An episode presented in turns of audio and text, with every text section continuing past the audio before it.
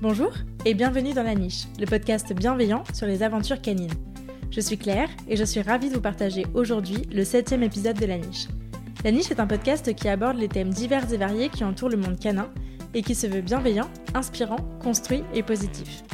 Toutes les deux semaines, je vous partage mes conversations avec des personnes passionnées. Ils viennent raconter à mon micro les expériences et aventures qu'ils ont vécues avec leurs chiens, leurs réussites, leurs plus beaux moments, mais aussi leurs difficultés et les leçons qu'ils en ont tirées. Aujourd'hui, je suis ravie de vous partager ma conversation avec Anissa. Anissa est bénévole pour l'association Le Graal, qui œuvre principalement à la réhabilitation d'animaux de laboratoire, et notamment des chiens. Dans cette discussion, elle nous raconte son parcours avec Berlioz, à qui elle a pu offrir une nouvelle vie après trois ans passés en labo. Anissa nous parle aussi de la mission du Graal, de son rôle en tant que chargée de réhabilitation et du parcours peu commun des chiens réhabilités. Enfin, Anissa nous donne des conseils spécifiques à ce genre d'adoption pour ceux qui aimeraient un jour se lancer dans cette aventure. Alors que vous soyez déjà humain d'un chien ou que vous vous apprêtez à le devenir, cet épisode est pour vous. Mais je ne vous en dis pas plus et je vous invite tout de suite à rejoindre ma conversation avec Anissa. Bah, salut Anissa Salut Claire, tu vas bien?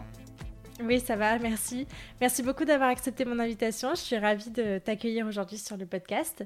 On va commencer par une présentation. Est-ce que tu peux nous dire qui tu es? Oui, tout à fait. Donc moi, c'est Anissa Aïdat. J'ai 29 ans et je suis euh, dans la vie de tous les jours professeure de français langue étrangère. Euh, je suis passionnée par les animaux depuis toujours et engagée auprès d'associations euh, animales. D'abord locales, j'ai été bénévole SPA pendant quelques temps et ensuite je suis partie à l'étranger auprès d'une association en Guinée qui sauvegarde les chimpanzés et actuellement bénévole pour l'association GRAN. Trop cool. Oui, je crois que tu as un chien est-ce que tu peux nous le présenter? Oui, alors euh, j'ai un beagle de 6 ans, bientôt 6 ans, euh, qui s'appelle Berlioz. C'est un ex-chien de laboratoire qui a été réhabilité du coup après 3 ans de labo, euh, qui était très peureux au départ, mais finalement avec du temps, de l'amour, il est bien mieux dans ses patounes et finalement c'est un vrai petit curieux. ah, très cool. on va y revenir, mais est-ce qu'avant ça tu pourrais nous parler un peu de ton expérience antérieure avec les chiens avant d'avoir Berlioz? Ouais, tout à fait. Donc moi j'ai eu mon premier chien euh, quand j'avais 3 ans. Euh, je rêvais d'un chien, j'étais seule, j'avais pas de frères et sœurs. Euh, du coup, je rêvais d'un chien, je bassinais mes parents avec ça tous les jours. Mais à l'époque, on vivait en appartement, donc c'était compliqué. Euh, et finalement, on a déménagé en maison, et comme je continuais à les bassiner avec ça, ils m'ont offert mon premier chien. C'était un, petit York qu'on a gardé 11 euh, ans, et il est mort malheureusement après. Moi, j'avais pas de frères et sœurs, comme je te disais, donc mon chien, c'était mon meilleur ami. Il dormait dans mon lit en cachette. Ma mère était pas trop pour, mais il arrivait à s'incruster dans le lit le soir. Enfin bref, c'était l'amour de ma vie à l'époque, mon meilleur ami. Euh, finalement, il est mort euh, du coup quand j'avais 14 ans et on a attendu six bonnes années avant de réadopter un loulou. On a été chercher un petit chihuahua euh, six ans plus tard, un petit amour aussi, qui avait deux mois à l'époque, et on a redécouvert le bonheur d'avoir un chien, et on s'est trouvé vachement bête d'avoir attendu six ans avant de, avant, avant de remettre ça, parce qu'on s'est privé d'un bonheur incommensurable pendant toutes ces années. Voilà. Ok, et donc ça, c'est des chiens que tu as eu avec tes parents? Ouais, tout à fait, ouais, ouais. C'était euh, les petits chiens de famille euh, euh, qu'on aimait tous. ouais, bah oui, oui. Et du coup, est-ce que tu peux nous raconter ton parcours alors, toi, en tant qu'adulte, comment ça s'est fait Comment, qu'est-ce qui s'est passé avant d'avoir Berlioz alors? Donc moi, j'ai toujours plus ou moins vécu avec un chien, sauf pendant un petit laps de temps de, 6 ans du coup. J'ai obtenu mon diplôme, je suis partie direct en Guinée pour aider une association du coup de, de sauvegarde des chimpanzés. Et euh, j'ai pas ressenti le manque tout de suite parce que du coup là-bas j'étais au contact des chimpanzés tous les jours. Donc j'ai pas senti le manque du chien, etc. Je suis rentrée hyper contente de retrouver euh, notre petit chihuahua Meiko, mais voilà, ça s'arrêtait là. Et, euh, finalement, euh, je suis partie après ça au Japon pendant une année, toute seule du coup, euh, sans chien, sans animaux.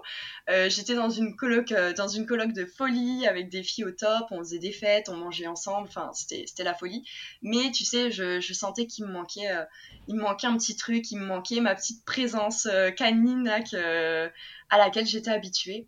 Euh, et, au final, ça a été une année euh, qui était globalement assez difficile de ce côté-là. Je voyais des chiens dans la rue, j'étais euh, complètement folle. J'allais les caresser, j'en faisais des papouilles et tout. Enfin bref, la folie. Et, là, ça a été un peu le déclic, tu sais. Je me suis dit, ok, finalement, je, je suis pas capable de vivre sans chien.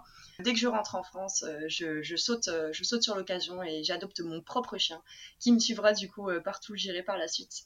Et voilà, je suis rentrée du Japon et j'ai adopté, j'ai adopté mon petit loup À la base, c'était pas prévu tout de suite. Je devais repartir faire du bénévolat. Et euh, finalement, euh, les dates qu'on me proposait à l'étranger collaient pas en fait avec mes, mes projets futurs. Ça m'a pas mal embêté sur le coup. Et au moment où j'ai complètement lâché l'affaire, euh, dépité de pas pouvoir repartir, je me suis connectée à mon Facebook et je suis tombée sur, sur une annonce du Graal, du coup, qui annonçait qu'il y avait des petits biglous de disponibles à la SPA de Millau. J'ai, sans réfléchir, euh, contacté la SPA. Euh, ils m'ont dit que c'était euh, des adoptions qui étaient possibles partout en France, parce que je viens de Lille hein, de base, donc pas du tout, pas du tout dans la région. Je les ai contactés, ça s'est fait, et deux semaines après, juste après sa stérilisation, j'étais, j'étais en route pour Millau pour aller récupérer du coup mon meilleur pote maintenant, mon partenaire dans la vie. Ah, trop cool. Bah, écoute, c'est une belle histoire.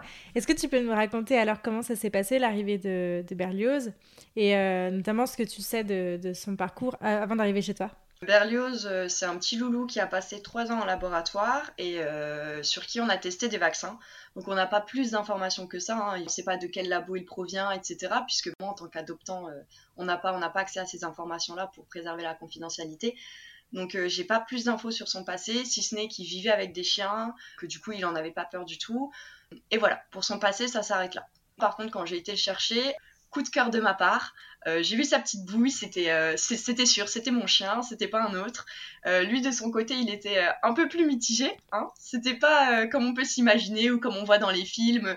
On arrive, on entre dans le box, le chien nous saute dessus, des petites léchouilles sur le visage. Non, pas du tout, on est bien d'accord. Donc dans un premier temps, il avait été amené dans le bureau de l'accueil. Il était lâché et puis bah voilà, c'était pour, pour voir les premiers contacts s'est pas trop approché, il était resté sous, sous, le bureau, il se cachait au plus possible. Finalement, je l'ai promené pendant 10-15 euh, minutes après, euh, donc on lui a passé le harnais, la laisse, etc. Je l'ai sorti tranquillement et, euh, c'était pas pas l'amour fou, hein. il m'a pas sauté dessus, etc. Moi, c'était coup de cœur confirmé. du coup, je suis partie avec lui. Une demi-heure après, je signais les papiers et je partais avec mon petit loulou. Du coup, j'avais 11 heures de route hein, parce que je viens de Lille, je suis partie chercher à Millau. Donc euh, le trajet du retour, ça a été un petit peu compliqué. Il était pas mal stressé. Euh, il savait pas trop comment se poser dans la voiture. J'imagine que voilà, il avait jamais euh, jamais eu de transport si long. Hein. On faisait des petites pauses pipi. C'est là qu'on a on a découvert qu'il connaissait très certainement pas l'extérieur parce que bon, il évitait l'herbe tant qu'il pouvait. Il restait sur le béton le plus possible. Euh, les aires d'autoroute, c'était un peu compliqué aussi parce qu'il y avait beaucoup de passages, beaucoup de voitures, beaucoup de gens. Donc, euh, c'était un petit biglou avec la queue toujours entre les jambes. Ce qui n'est pas le bigal, mm. euh, le hein, on va pas se mentir, serein. Mais, mais oui, donc ça, ça a été pour, pour le transport, un peu compliqué. Ensuite, on est arrivé à la maison, on l'a présenté du coup au petit, au petit Meiko, le petit chihuahua de, de la famille tout s'est très bien passé. À partir de là, ils, se sont tout de suite, euh, tout de suite acceptés l'un l'autre. Berlioz a eu euh, quelques. La première nuit a été difficile. La première nuit, elle a mhm. été assez compliquée. Il n'a pas beaucoup dormi. De ce fait, moi non plus. Je l'entendais tourner au couloir. On lui avait aménagé en fait le couloir, euh, le couloir d'entrée, et il avait accès, tu sais, au dessous de l'escalier. Donc il avait tout le dessous de l'escalier pour lui, tout le couloir pour lui on avait aménagé ça comme il fallait et pour éviter qu'il stresse, pour qu'il ait un petit coin confiné, tu sais, un petit coin douillet. Mais il n'a pas, il a pas beaucoup dormi cette nuit-là. Le premier jour aussi, je vais pas le cacher, euh, voilà, dans la maison c'est plutôt compliqué pour l'approcher, donc pour les balades, lui passer le harnais, etc. C'était du sport, mais euh, bon, éventuellement on y arrivait. et euh, par contre, on a eu, enfin, il y a eu le déclic, je pense, de son côté la deuxième nuit à la maison. Euh, où tout s'est très très bien passé. Euh, donc on l'a, on l'a laissé dans le couloir, euh, j'avais laissé la porte de ma chambre ouverte, tout, tout, allait bien. Et dix minutes peut-être après être montée dans ma chambre, j'ai entendu des petites patounes dans l'escalier. Alors bon, moi j'étais contente, hein. et finalement j'ai vu sa petite bouille apparaître sur le pas de la porte. Et je l'ai tout naturellement invité à grimper sur le lit. Et étonnamment, il est venu. Il a grimpé sur le lit et il est venu direct au niveau de ma tête. J'ai pu le caresser, j'ai pu lui faire des petites papouilles, des petits bisous, etc. Et, euh, et à partir de là, ça a été euh, la première nuit euh, d'une longue liste, hein, parce que le petit Pacha là derrière, il a son panier bien douillé, mais non, monsieur dort dans les lits. voilà. non, ouais, trop cool, c'est une chouette histoire. Donc ouais, il y a eu, il y a eu quelques heures, une grosse journée de d'un peu de, flottement euh, où il savait pas trop où il était et puis après ça. a été euh, ça a été bien Et à partir de là, c'est vrai que je pense que vraiment ça a été un, déclic dans sa tête, donc ça s'est fait très rapidement hein, pour mon plus grand plaisir. À mm. partir de là, ça allait, je pouvais l'approcher, enfin en tout cas moi, c'était difficile avec les autres membres de la famille à, ce moment-là, mais, mais je pouvais l'approcher sans problème, on allait en balade tranquillement, il était moins stressé, etc. Donc c'est vrai que ça a été, ça a été un déclic de son côté. Ouais, ouais, ouais. Puis tu as tout de suite identifié comme, euh, comme son, son, référent, quoi. Je pense que ouais, ouais, ouais, je pense que ouais. Et c'est vrai que même maintenant, on en parlera sûrement plus tard, mais euh, euh, mm. ça reste une, une, de ses plus grandes difficultés. C'est il, a, il a pas mal d'hyper-attachement. on travaille dessus, évidemment, mais c'est vrai que si je suis pas là pour les balades, c'est pas la même chose. Tu sais, il a sa petite queue toute baissée. Enfin, c'est un peu plus difficile. Donc, on travaille dessus, mais ouais, c'est ça. Mm. ok. Et euh, je voulais te, te, demander comment ça s'est passé euh, donc les, les, premiers mois? Alors, est-ce que euh, niveau éducation, propreté, mhm. alimentation, comment ça s'est passé pour lui? Parce que c'est quand même un changement assez, assez rude. enfin, assez rude. c'est un beau changement, mais c'est beaucoup de changements d'un coup. Comment ça s'est passé de ce côté-là? Alors, c'est des chiens euh, en général, hein, je parle pas que de Berlioz, mais qui sont euh, très intelligents et qui, euh, malgré ce qu'on peut en voir au début, etc., apprennent très très vite et s'adaptent mmh. très très vite. le début a été dur, c'est sûr. les balades, quand c'est des chiens qui, qui, qui, qui, ne sont jamais sortis, évidemment que tout est source de découverte quand on les récupère adultes d'autant plus parce qu'ils n'ont pas eu la chance d'être euh, confrontés à toutes ces situations de la vie, euh, de la vie normale, de la vie courante d'un chien tout petit. Donc c'est des situations qui sont vachement effrayantes pour eux. Quand on le sortait, il avait peur, euh, tu sais, des, des, branches d'arbres qui bougeaient avec le vent, il avait peur des vélos, il avait peur des gens, il avait peur des chiens qu'il n'avait jamais vus, les, les, grands, les grands chiens, tu sais, les, les, races de hmm. grands chiens, etc. Il avait vu des beagles, quoi. Ouais, c'est ça c'est ça. Et tout était euh, sujet à stress. Alors, euh, je tiens à préciser aussi que, attention, les, animaux de laboratoire, je parle des chiens parce qu'on parle des chiens ici, mais euh, les animaux de laboratoire euh, en règle générale sont euh, certes effrayés de tout au début, mais absolument pas parce qu'ils ont été battus en laboratoire, etc., etc. Ils ont juste passé leur période, la période charnière de socialisation en laboratoire et du coup n'ont pas été confrontés à toutes les situations de la vie normale en étant jeunes. Cette non-socialisation entre guillemets qui les rend craintifs de tout, c'est pas parce qu'ils ont été frappés par l'être humain, ceci, cela, il n'y a pas ça. Ça résulte pas forcément d'un traumatisme. C'est ça. Mais, euh, mais voilà, y a, en tout cas, c'est une découverte. quoi. Oui, c'est ça. C'est pareil pour euh, les êtres humains. On avait beaucoup de mal euh, quand ils voyaient des, des êtres humains dans la rue. alors, ils voulaient changer de trottoir, c'était un peu compliqué. pareil, c'est pas parce qu'il a été frappé par l'être humain, c'est que voilà, il a connu, on va dire, une petite dizaine d'êtres humains dans sa vie, toujours les mêmes, et les autres, euh, jamais vu, euh, jamais entendu, euh, voilà. Donc c'est vrai que c'est compliqué au début. Mais malgré tout, il s'est très très vite adapté. Berlioz a été propre en à peine un petit mois. Il a commencé à bien répondre aux rappels en un petit mois aussi. Il faisait sa première balade sans laisse un mois et demi après son arrivée à la maison, donc très rapide. tout le monde était très content. Euh, et ouais, franchement, on n'a pas, on n'a pas de soucis, euh, on n'a pas eu de soucis euh, à déplorer, mis à part ça. Au début compliqué, on l'a beaucoup baladé dans les mêmes lieux de balade, toujours le même trajet la même durée, etc. Pour vraiment l'habituer à ces trajets-là, à être confronté aux joggeurs, aux vélos, aux lapins, aux canards, parce qu'on avait, euh, on a des canards et des lapins là-bas, pour vraiment qu'ils soient euh, désensibilisés au maximum et le plus rapidement possible. Et je pense que c'est ce qui lui a permis d'être lâché rapidement. C'était un coin qu'il mm. connaissait par cœur, on le baladait euh, trois fois par jour, une bonne heure et demie. Voilà, ça fait pas mal dans la journée et il connaissait le lieu comme sa poche, littéralement. Et quand on l'a lâché, voilà, il n'y avait aucune crainte, tout, s'est très bien passé. Et à partir de là, ouais, du coup, il a commencé les balades sans laisse euh, pratiquement 100% euh, du temps. En tout cas, dès que les conditions le permettaient, euh, voilà, il était, il était en libre. Trop cool. Et c'est assez rare pour le souligner quand même, parce que un beagle lâché en libre pendant toute une balade, c'est pas chez nous que ça arrive. Hein Alors, je vais peut-être dire une bêtise, mais j'ai l'impression que les, les, chiens de la Beauce n'ont pas d'instinct de chasse en tout cas pas aussi développé que les, les beagles standards, tu sais. Euh, du coup, j'ai l'impression que c'est beaucoup plus facile pour le rappel et tout ce qui est balade sans laisse. Ils ont, un, mm. je pense, naturellement un bon suivi naturel du fait qu'il y a une très forte connexion rapidement. Et, euh, et pareil pour le rappel, tu sais, euh, ils vont pas voir un lapin et partir pendant, pendant des heures à la poursuite du lapin. En tout cas, à ma connaissance, j'ai jamais entendu ça. Ça doit arriver, il doit y avoir quelques exceptions quand même, mais c'est vrai que généralement, j'ai pas l'impression que ce soit que ce soit très répandu. Ouais, ouais. On va reparler de, de bah, d'où ils viennent et, et, de la sélection qu'ils ont. Donc forcément, je pense qu'effectivement, ça, ça joue. On en reparlera un peu plus tard. Et mhm. par exemple, ça veut dire qu'ils pistent pas? Pas du tout. Il passe pas la balade le nez par terre à pister Non, non, non. Alors, euh, évidemment, quand il y a des bonnes petites odeurs de copains, etc., il va renifler, euh, mais c'est pas un chien qui va détaler pendant des heures ou qui va voir un lapin partir ou euh, voir le lapin détaler puis chercher sa trace au sol. Pas du tout. Et pour te dire, le petit loup là derrière, on est en balade, on habite en campagne, donc les lapins, il y en a pas mal il voit des lapins le soir euh, se balader euh, dans les champs, etc. Euh, il est à deux doigts de s'asseoir et les regarder gambader. Donc, on n'a pas ce problème-là, je t'avoue que. Ah ouais, ouais, ouais les oiseaux, tout ça, c'est, c'est pas quelque chose qui l'attire. Il est. Ouais, pour ça, on n'a pas de problème. Un bon rappel. trop cool. Trop, trop bien. Bah, franchement. Trop bien parce que c'est pas facile. Hein. Oui, je sais. c'est pas pratique. Ouais, ouais. C'est vrai. Je sais parce que du coup, nous, on a pris quelques leçons d'éducation au début. Ouais, c'est ce que j'allais te demander, ouais. C'était plutôt pour, euh, pour la sociabilisation, tu sais, pour qu'il ait l'habitude de voir d'autres chiens, etc. J'ai très vite arrêté au final parce que je te dis, c'est pas un chien un problème, hein, l'éducation, ça s'est fait très vite. Euh, mais on a très vite arrêté parce que j'ai rejoint un groupe euh, Facebook du coup de Beagle de ma région avec qui du coup j'ai commencé à organiser des, des, petites balades toutes les semaines en meute et c'est pour ça que je sais que le rappel c'est pas forcément inné chez les Beagle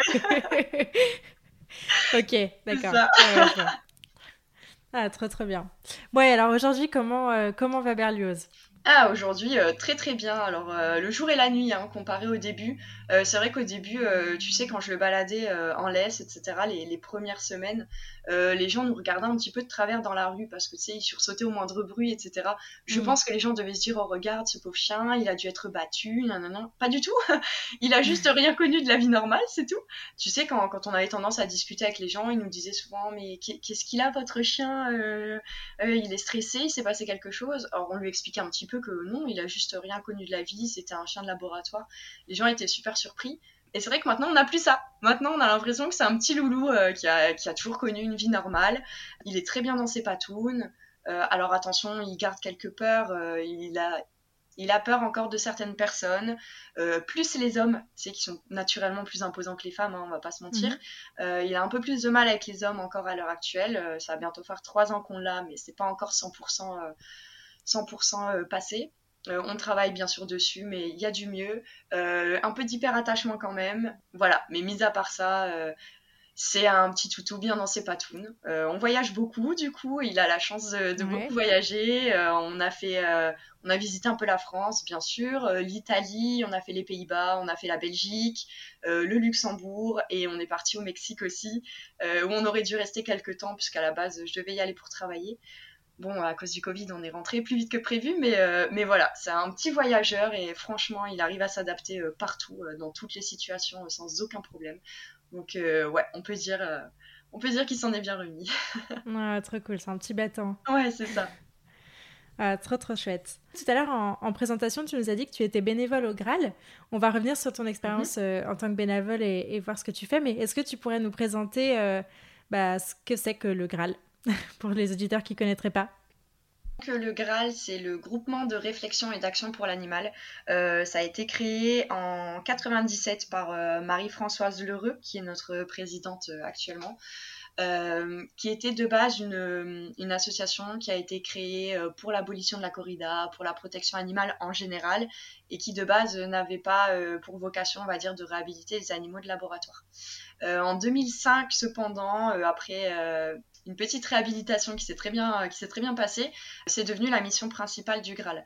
Donc ça devient euh, l'organisation sur le plan national tout d'abord et plus récemment international de la retraite des animaux de laboratoire. Euh, actuellement, on est encore les seuls euh, à, proposer, en tout cas en France, une réhabilitation de toutes les espèces confondues.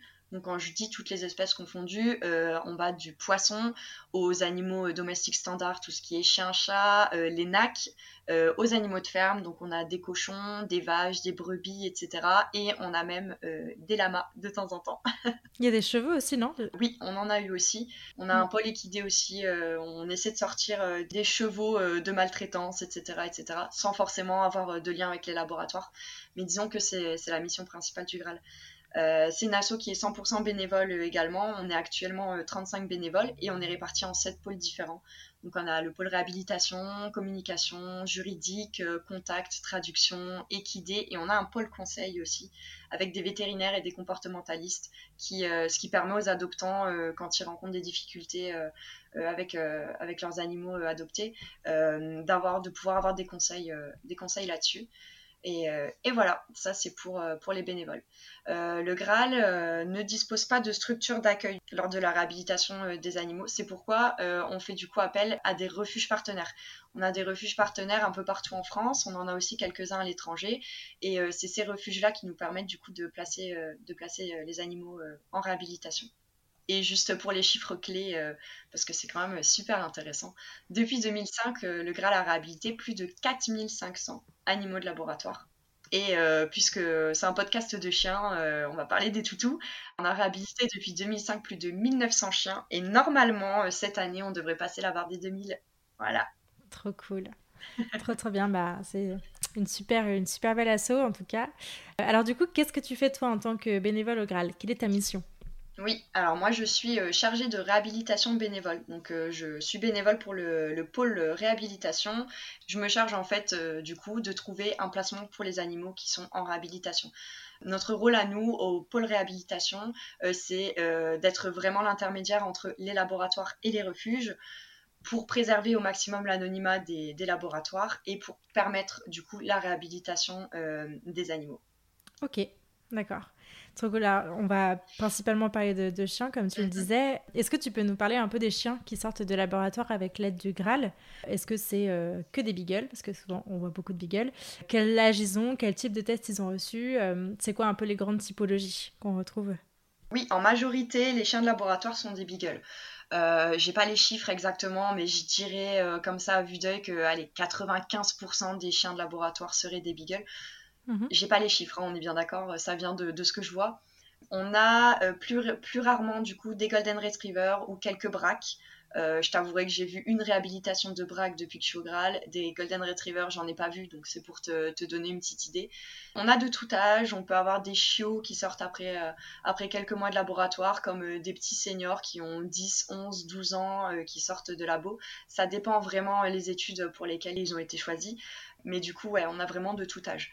Quand ils sortent de labo, par contre, il faut savoir que c'est des animaux qui sont obligatoirement en bonne santé. Euh, ils ont été vus par un vétérinaire qui, du coup, euh, rédige des certificats vétérinaires de bonne santé.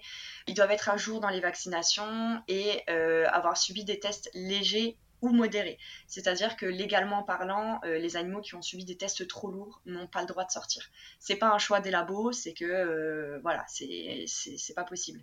Il faut aussi que ce soit des animaux qui ne sont pas un danger pour l'homme, évidemment, ou pour l'environnement. Donc, euh, évidemment, tous les tests ne sont pas concernés non plus. Et il faut que ce soit des animaux qui soient sociables. C'est des animaux qui, généralement, au début, comme on le disait tout à l'heure, ont peur de tout pas du fait euh, de ce qu'ils ont vécu euh, par l'être humain, c'est-à-dire ils n'ont pas été battus, ils n'ont pas été frappés, etc. Mais euh, évidemment, ils n'ont pas la vie de, chiens de famille, hein, on est bien d'accord, c'est pas des chiens qui dorment sur les canapés et sur les fauteuils, hein, mais c'est pas des chiens qui ont été maltraités en laboratoire, ils connaissent juste rien. Donc quand on les récupère au début, c'est un petit peu difficile. Mais finalement, tout se met en place assez rapidement, ils s'adaptent très vite. Ok, trop cool. Et alors, quel est le, parcours des chiens de laboratoire? Notamment, on, va parler des, élevages. Je crois qu'ils mhm. viennent d'élevages assez spécifiques. Est-ce que tu peux nous, en parler? Comment ça se passe euh, le, parcours d'un chien de laboratoire de sa naissance jusqu'à jusqu'à sa réhabilitation euh, en famille?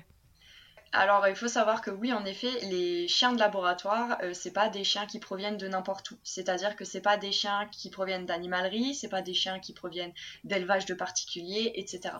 Euh, il y a des élevages, euh, des élevages spécifiques en France et ailleurs dans le monde hein, euh, qui justement élèvent, on va dire, des chiens de laboratoire. Ces élevages existent, je peux pas te dire combien il y en a, je peux pas t'expliquer les conditions de vie, etc. On voit beaucoup de choses sur Internet, mais qu'est-ce qui est vrai, qu'est-ce qui est faux, j'en sais rien. Hein. On n'y est pas allé, on n'est pas en contact avec eux non plus. Mais voilà, c'est des chiens qui doivent venir d'élevage spécifique parce qu'ils doivent répondre à des, critères spécifiques. Il ne faut pas qu'ils soient trop grands, il ne faut pas qu'ils soient trop petits. Euh, voilà, il y a des critères auxquels ils doivent répondre. Euh, il y a des chiens qui sont réformés, euh, par exemple, de labo parce qu'ils arrivent, ils sont trop petits en taille, etc. Et il faut qu'on sache d'où ils viennent et qu'on connaisse leurs antécédents médicaux, évidemment, pour éviter de, j'imagine, fausser les études, etc. Donc c'est pour ça qu'il y a ces, ces, élevages qui existent. Donc une fois qu'ils sont qui sont envoyés en laboratoire, du coup, ils vont, ils vont, ils vont subir l'étude pour laquelle ils ont, ils ont été amenés là. Et euh, quand ils sont arrivés en fin de protocole, euh, s'ils répondent aux conditions euh, qui, sont, qui ont été citées plus tôt, ils peuvent être réhabilités et ils sont réhabilités via le Graal du coup. Ok, d'accord. Et donc tu disais qu'il pouvait arriver qu'ils soient réformés aussi? Dans ce cas-là, le Graal prend l'intermédiaire. Pareil que pour les réhabilitations ou comment ça se passe? C'est un peu ça en fait. alors je ne sais pas si les éleveurs euh, réforment d'eux-mêmes des chiens ou ne les envoient euh, pas en laboratoire du fait qu'ils soient trop grands, trop petits, ceci, cela, j'en sais rien. Mais je sais par exemple que certains euh, laboratoires nous ont déjà contactés pour nous dire tel chien ne pourra pas participer à telle étude, donc on souhaiterait le, proposer en réhabilitation. C'est déjà arrivé. D'accord, ok. Ok, ok. Comment se déroule une réhabilitation alors? Alors, la réhabilitation, elle se déroule en trois temps, on va dire. Euh, le premier temps, euh, du coup, bah, c'est le contact avec le laboratoire. Donc, je précise que les animaux du Graal ne sont pas saisis ni par le Graal, euh, ni par une quelconque autorité. C'est des animaux qui sont proposés en réhabilitation par les laboratoires. C'est le laboratoire qui, qui, enclenche la démarche en venant vers nous et en nous proposant du coup des animaux à la réhabilitation. Donc euh, les laboratoires viennent vers nous, on leur demande généralement le nombre, le sexe, euh, l'âge des animaux, euh, le comportement, etc. pour qu'on puisse ensuite leur chercher un accueil qui convient. Une fois qu'on a toutes les informations du laboratoire, du coup on va passer à la deuxième phase qui est la recherche de refuges accueillants. On contacte nos refuges partenaires, tout d'abord au plus proche du laboratoire pour tout simplement éviter les temps de transport trop longs et donc trop de stress pour les animaux. Euh, on essaie de contacter les refuges les plus proches. Euh, et voilà, et on leur demande s'ils ont quelques places pour euh, tel animal. Donc on leur communique les infos qu'on a, à savoir le sexe, l'âge, le comportement, s'ils vivent ensemble, si c'est des groupes qui ont été. Voilà, si c'est des groupes qui vivaient déjà ensemble ou si ce sera des groupes à former, etc. pour, pour prévoir un petit peu les box. Et une fois qu'on a trouvé du coup euh, des refuges accueillants pour euh, tous ces petits loulous, euh, on lance du coup la dernière ligne droite, c'est-à-dire que le laboratoire lance les démarches administratives, tout ce qui est autorisation de sortie, contrat de cession, etc. et contacte un transporteur pour pouvoir justement déposer les animaux directement au refuge accueillant. Et juste pour petite précision, c'est le laboratoire aussi qui prend en charge le transport des animaux. Donc euh, c'est lui qui paye euh, les transporteurs pour les déposer au refuge accueillant. Ok, d'accord. Et après, du coup, la recherche de famille, la rencontre avec la famille, donc euh, j'imagine qu'elle se fait euh, par l'intermédiaire du refuge, euh, voilà, des, oui, ça, des gens qui se rendent physiquement au refuge et qui voient les chiens. Mais je sais que le Graal communique aussi sur les animaux qui réhabilitent. C'est quoi la part d'adoption Est-ce que ça passe plutôt par le Graal ou est-ce que ça passe plutôt par le refuge? Ça passe 100% par les refuges. Alors nous, on est contacté régulièrement par des particuliers qui souhaitent adopter tel animal, chat, chien, tel âge, tel sexe, etc. Euh, on prend note, évidemment, mais euh, c'est-à-dire que voilà, si on souhaite adopter euh, un animal, il faut passer par le refuge. Parce que l'animal est adoptable sous contrat refuge avec les conditions d'adoption du refuge et nous on ne donne on n'a pas notre mot à dire là-dedans. C'est à dire qu'on fait 100% confiance à nos refuges partenaires on sait que voilà ils choisissent les familles les familles idéales pour les loulous donc on ne prend pas part là-dedans. C'est à dire qu'on les laisse 100% choisir les familles d'accueil mais oui, ça nous arrive d'être contactés du coup par des particuliers. Euh, ce qu'on fait du coup, c'est qu'on essaie de les rediriger au maximum euh, vers, euh, vers les refuges partenaires, puisqu'on ne peut pas, on prend pas cette décision et on n'a pas de chien nous directement à proposer à l'adoption. Mhm. Du coup, on les renvoie toujours vers les, vers les refuges accueillants pour les adoptions. Ok, super. Euh, du coup, donc, tu, nous as, tu nous as bien euh, spécifié que les laboratoires et, unités de recherche étaient à l'origine de la réhabilitation mhm. euh, avec le Graal. Quelles sont les relations que vous entretenez avec eux Et bah, par exemple, combien de laboratoires font appel au Graal de manière générale? Est-ce que vous avez des laboratoires partenaires, entre guillemets, qui travaillent avec vous? Comment ça se passe? Oui, alors euh, déjà quand les laboratoires nous font des propositions de réhabilitation, quand c'est leur première réhabilitation avec le Graal en tout cas, euh, évidemment on signe un contrat pour que toutes les clauses soient bien définies et que tout soit bien euh, accepté par, toutes les parties. mais sinon, c'est vrai qu'en général, on a, de, on a de très bons rapports avec les laboratoires. ce que je veux dire par là, c'est que évidemment, euh, oui, ça peut paraître bizarre quand on est extérieur à tout ça et on a peut-être du mal à le croire, mais on œuvre vraiment dans le même but, c'est-à-dire euh, offrir une alternative euh, à l'euthanasie aux animaux qui sont en, laboratoire. C'est-à-dire que voilà, il faut bien garder en tête que les animaux qui sont en laboratoire, c'est un coût pour le laboratoire, pour les réhabiliter. Déjà un coût financier, parce qu'il faut voilà, payer le transport, etc. etc. mais c'est aussi, euh, je veux dire, c'est les employés qui, qui, font toutes les démarches sur leur temps de travail. Donc c'est quand même un coût pour le laboratoire. Et on va pas se mentir, euh, l'euthanasie est quand même financièrement parlant plus économique et plus avantageuse pour les laboratoires. C'est-à-dire que ceux qui font l'effort de réhabiliter leurs animaux, évidemment, euh, sont dans la même optique que nous. C'est-à-dire que leur, leur objectif principal, c'est justement d'offrir une alternative à, l'euthanasie à leurs animaux. Voilà, je rappelle aussi que c'est eux qui viennent vers nous, donc comme tu, comme tu le rappelais, pour les réhabilitations, euh, on ne saisit pas les animaux, etc. etc pour ceux qu'on connaît et avec qui on travaille, entre guillemets, euh, ceux avec qui on réhabilite les animaux, euh, je, peux te dire qu'ils sont très soucieux du devenir de leurs animaux. C'est les premiers à se rendre sur les pages Facebook des refuges accueillants, sur les sites internet des, refuges, etc., pour avoir des nouvelles, pour avoir, euh, savoir si les animaux ont été adoptés, avoir quelques photos, savoir s'ils sont bien arrivés, s'ils s'adaptent bien, etc. Donc il y a vraiment un souci quand même de savoir ce que l'animal devient par la suite. Euh, ils nous demandent aussi régulièrement des nouvelles euh, après adoption. Donc euh, une fois qu'on n'a plus de nouvelles sur les, sur les réseaux sociaux, etc., quelques mois après, généralement, ils reviennent vers nous. Est-ce qu'on a quelques photos? Est-ce qu'ils s'adaptent bien dans leur nouvelle vie? Qu'est-ce qu'en pense leur famille d'accueil, etc., etc. Donc c'est vrai qu'ils sont toujours, toujours à l'affût d'informations et de nouvelles de, leur, de, leur, de leurs anciens protégés. Donc on a de très bons échanges avec eux. Évidemment, je ne parle pas au nom de tous les laboratoires. On travaille avec quelques laboratoires euh, avec qui on a signé des contrats. On ne travaille pas avec tous les laboratoires de France. Certains ne peuvent pas réhabiliter du fait des études, etc. Donc c'est pas forcément un choix de leur part. Mais évidemment, on ne sait pas ce qui se passe dans tous les laboratoires ailleurs qu'en France, on ne sait pas non plus ce qui se passe. Je vais pas dire que c'est, je suis pas en train de dire que c'est super, que c'est la vie idéale pour les animaux. Hein, je suis pas en train de dire ça, mhm. mais il faut savoir que voilà, en tout cas, il y a des règles à respecter en laboratoire. Euh, les études sont soumises à des comités d'éthique, etc. Donc rien n'est laissé au hasard et je veux dire, il n'y a pas de, souffrance inutile alors qu'on s'entend bien sur inutile, c'est-à-dire qu'ils ne sont pas euh, testés plus que nécessaire, etc. etc. Donc euh, oui, en règle générale, on a de bons échanges avec eux et on a le même objectif, on va dire, qui est vraiment d'offrir euh, cette alternative aux animaux, aux animaux de laboratoire. D'accord. Et, en termes de chiffres, du coup, ça représente combien de laboratoires avec lesquels le Graal travaille? On en a pas mal. Euh, les chiffres, je les ai pas sous les yeux, mais je, on doit être à plus, plus d'une, plus d'une cinquantaine de labos euh, avec lesquels on, travaille régulièrement sur des réhabilitations. D'accord, ok. Ok, trop cool. Euh, on va repartir un peu sur, sur la réhabilitation et, plutôt sur ce, que, ce qu'on peut voir après en tant qu'adoptant de, de chiens mhm. réhabilités. Je voulais revenir un peu sur ce qu'on sait du chien avant son adoption.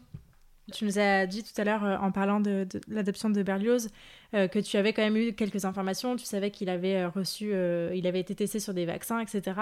Est-ce que c'est des informations qu'on a systématiquement? Enfin, C'est quoi le, niveau d'information qu'on peut avoir sur un chien avant de l'adopter? Alors, euh, du coup, euh, en plus des informations de base, hein, c'est-à-dire euh, âge, sexe, etc., le Graal demande systématiquement, pendant les réhabilitations, au laboratoire, du coup, de compléter une fiche de traçabilité.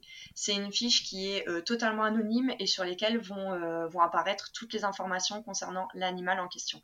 Donc, on aura son âge, sa date de naissance, son numéro d'identification, son comportement, on aura toutes les informations sanitaires et médicales, on aura les vaccinations on a les détartrages s'il y en a eu, par exemple.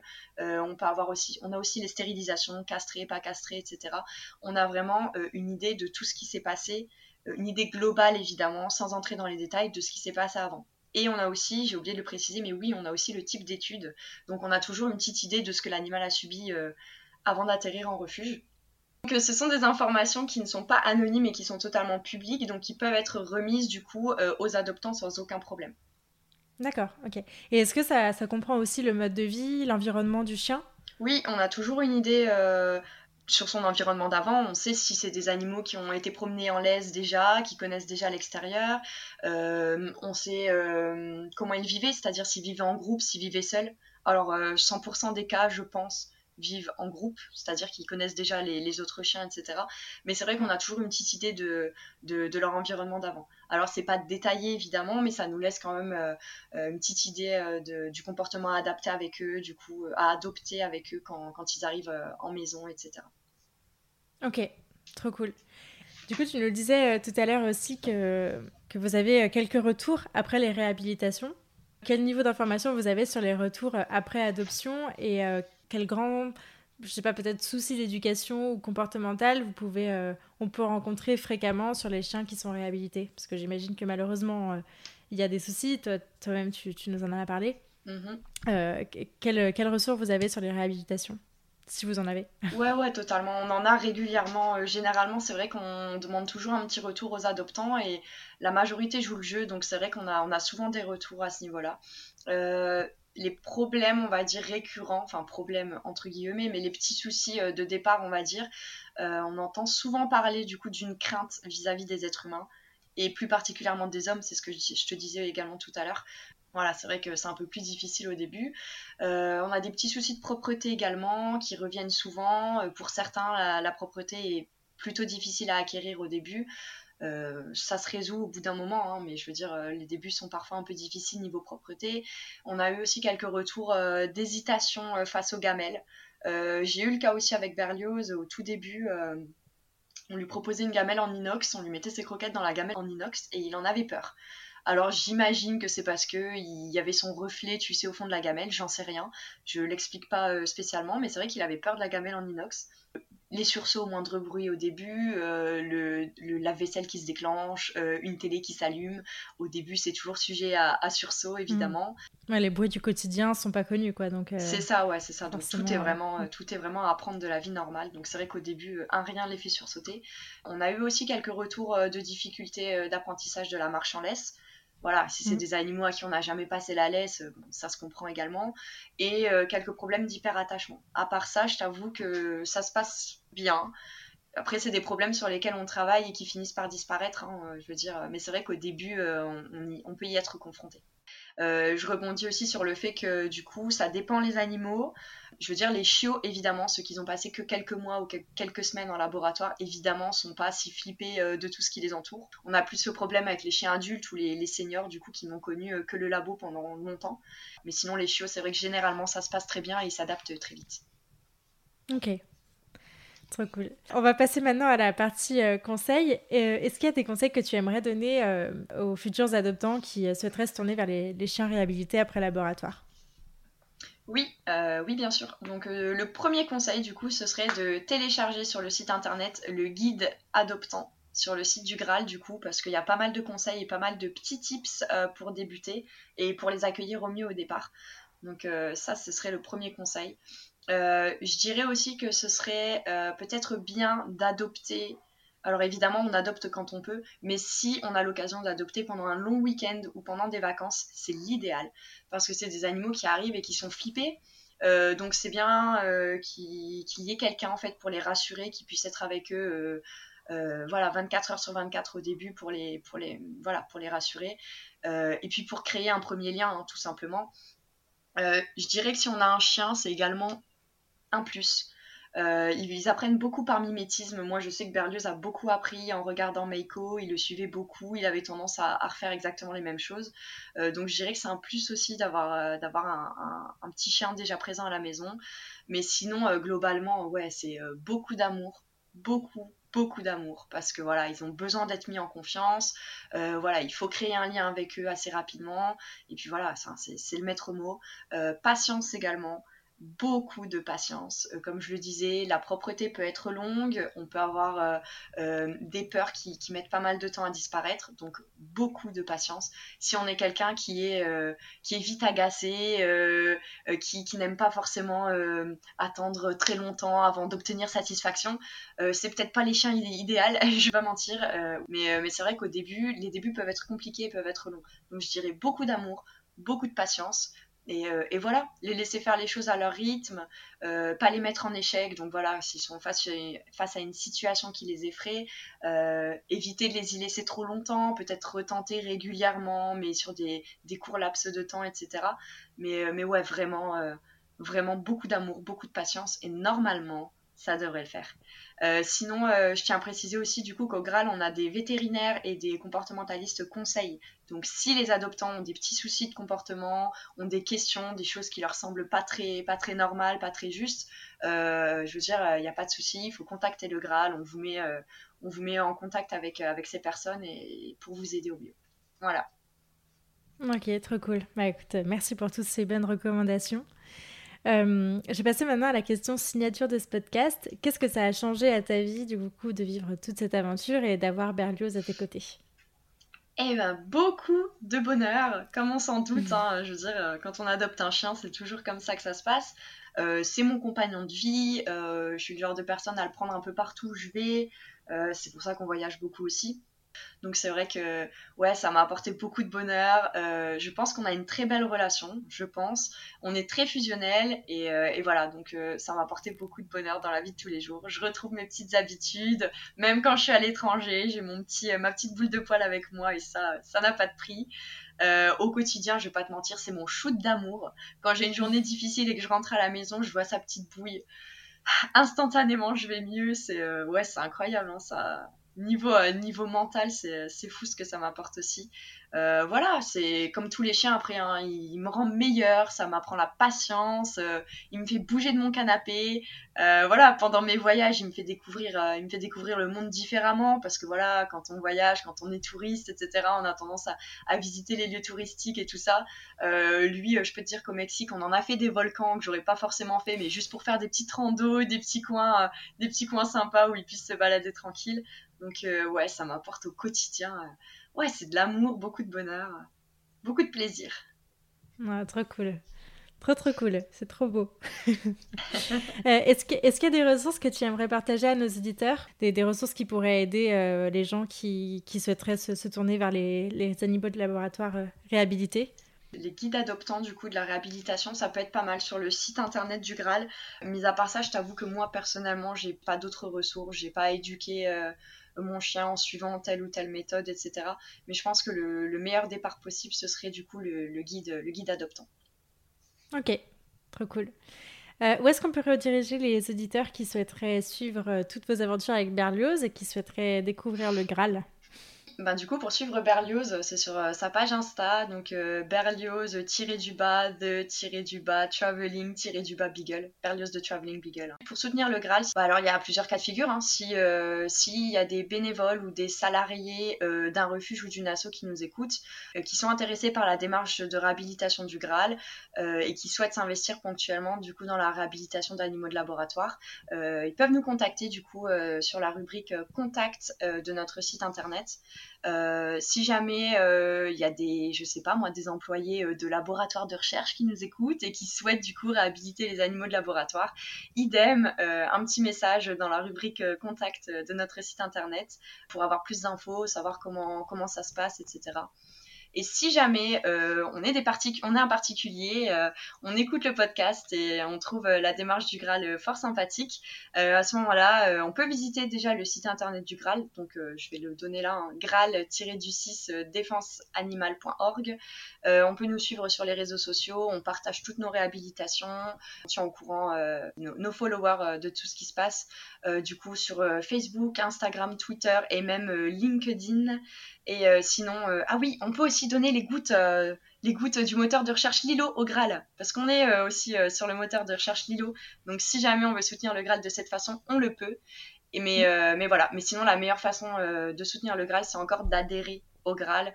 Euh, l'adhésion euh, au bas prix euh, est à 12 euros, il me semble. C'est des adhésions annuelles et ça nous permet du coup de réhabiliter toujours plus d'animaux de laboratoire et d'aider également nos refuges partenaires à en accueillir toujours plus. Donc en leur permettant du coup financièrement d'agrandir les enclos, d'acheter le matériel médical nécessaire aux soins de nos loulous, etc. etc. Donc voilà. Et juste, euh, je vais être un petit peu embêtante, mais si je peux faire un petit SOS aussi pour un de nos petits braques qui est euh, qui s'appelle Makula et qui est actuellement du coup au refuge de Cliron, à la SPA de Cliron, euh, qui écope de deux ans de, refuge derrière lui. Il a été réhabilité du coup il y a deux ans et ça fait deux ans qu'il est en refuge. Il a été adopté du coup par une famille pendant quelques mois et il a commencé à, montrer un petit peu d'agressivité, on va dire, c'est-à-dire que il commençait à, à, grogner un petit peu quand on le délogeait du canapé, etc les adoptants par sécurité ont choisi euh, de le redéposer en refuge où il est encore actuellement. Et c'est vrai que deux ans de refuge pour un petit loulou euh, réhabilité de la Beauce, c'est pas le top. Donc si jamais mm. quelqu'un nous écoute, euh, cherche actuellement un chien et souhaite faire une, super action, n'hésitez pas à contacter la SPA de Cliron pour le petit Makula qui cherche actuellement une famille à qui montrer à quel point il est, il est super, super génial. Donc voilà, il est adoptable partout en France également. Donc si jamais ça tente quelqu'un, n'hésitez pas. Trop cool, bah, le message est passé. Donc euh, voilà, j'espère que ça le fera. J'espère aussi. Super. Bah écoute, merci beaucoup Anissa d'avoir euh, partagé euh, toute, ton, toute, ton, aventure. Et puis à bientôt. À bientôt, merci à toi, c'était un plaisir. Salut.